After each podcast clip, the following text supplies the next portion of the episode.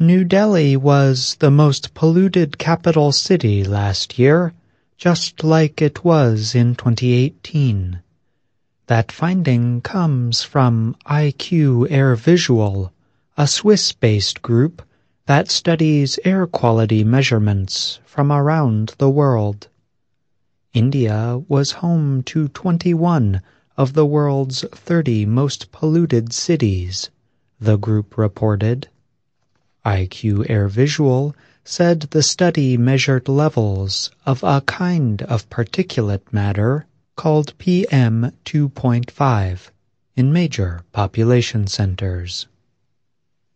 Researchers chose to examine PM 2.5 because it is the pollutant widely regarded as most harmful to human health, the report said.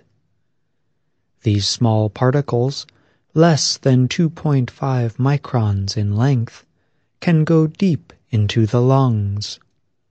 High PM 2.5 levels can cause health problems, including cancer and heart disease, the report notes.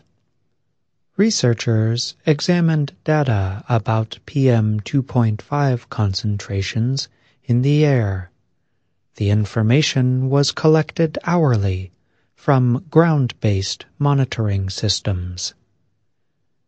In 2019, New Delhi's average yearly concentration of PM 2.5 in a cubic meter of air was 98.6, the report said.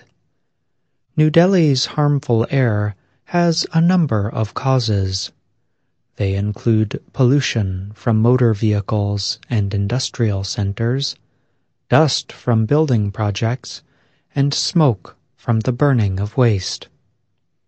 Late last year, rising air pollution levels forced Indian officials, who called the crisis a public health emergency, to close schools twice. The study, however, said India did see widespread improvements in PM 2.5 levels compared to 2018.